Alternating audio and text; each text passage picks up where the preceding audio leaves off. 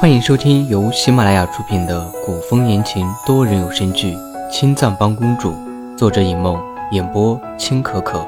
我是高梅糖不甜，饰演吕彻。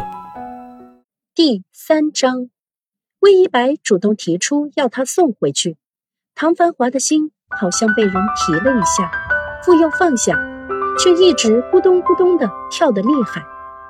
见唐繁华迟疑，魏一白心头一喜。以为唐繁华有事走不开，立刻冷声开口：“既然齐王有事，我没事儿，走吧，我送你们回宫。”唐繁华打断魏一白的话，说话间已经往前走了两步。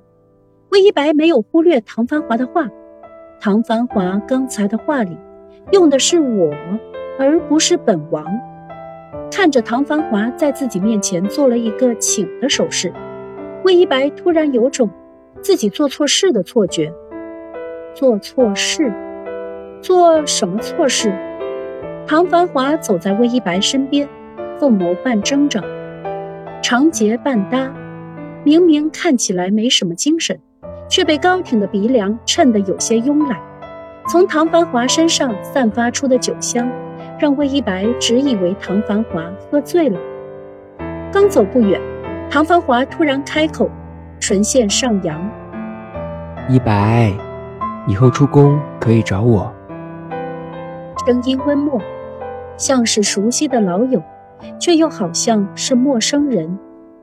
一白，魏一白轻轻蹙眉，不赞同这个称呼。这个称呼太过亲密，即便唐繁华是他的皇兄。可是说到底，他们两个人也只是刚刚见面，他们并不熟。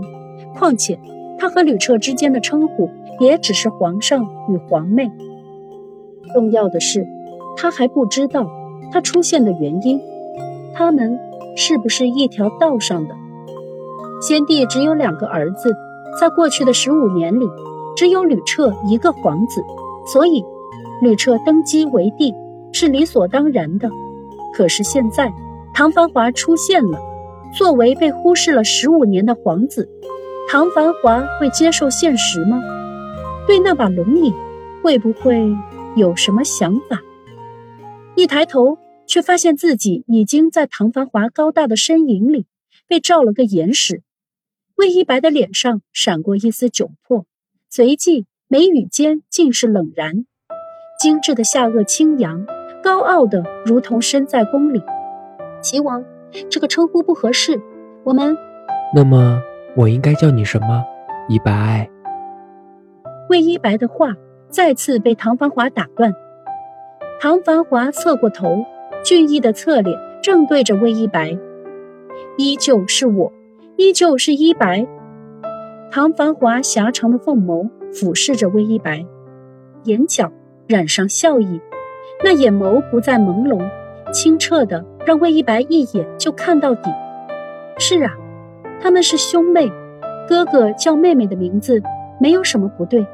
可是，为什么他就是觉得不舒服呢？好像心里有支毛笔。唐繁华每叫一声，那毛笔就轻轻的撩拨一下，痒的抓不着也挠不着，难受。魏一白一抬头。望进唐繁华深邃的眸子里，那眼里的漆黑，几乎要将魏一白整个人的心神都吸进去。看着两个相互凝视的人，被忽略的殷小谷顿时抗议起来：“爷，这兄妹俩是怎么回事？就算十几年不见，也没有必要一见面就看个不停吧？”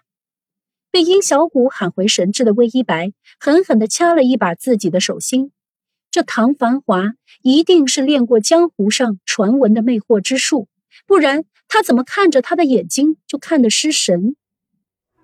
唐繁华在宫外这么多年，练过什么歪门邪道的武功也不足为奇。他一定是想从他身上打听什么秘密。这么想的魏一白微微收紧下颚。躲开唐繁华的视线，默然回答：“我还有其他事情，不用齐王送了，就此告辞。小谷，我们走。殷小谷低头，从唐繁华面前越过，跟着魏一白回宫。这魏一白，他出手救了他的贴身宫女，他居然连句谢都没有。唐繁华修长挺拔的身姿立在巷子里，久久都没有离开。刚回到宫里，魏一白就听说吕彻打算给柔妃盖一座宫殿。实在太难以置信。幻夜国刚刚大旱，老百姓的粮食都还不够吃。如今正是休养生息的时候，在这个点上，吕彻居然要劳师动众的建宫殿。一旦大兴土木，必定要从各地征苦力。眼下全国的河道水渠刚刚修整完毕，青壮年都在家中忙农事，现在要抽调苦力。会有不少人家赶不上种庄稼，种不上庄稼就等于逼死老百姓。吕彻这种做法，必定会因为犯众怒而招人诟病。如果处理不好，说不定还会被有心人利用。况且，吕彻自己也是知道的，之前在大旱的时候，有几个郡县已经出现老百姓暴动的情况。要是现在在这个节骨眼上，再出这种岔子，说不准就是江山易主。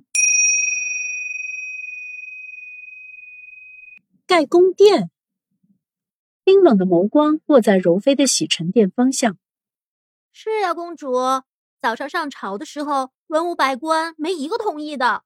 皇上一怒之下退了朝，现在朝中的老臣们都跪在御书房门口呢。皇上龙颜大怒，说要罢免百官。殷小谷说着刚打听来的消息，在早朝的时候，群臣谏言，求皇上将柔妃打入冷宫。吕彻差点将提出这个条件的谏官拖出午门斩首。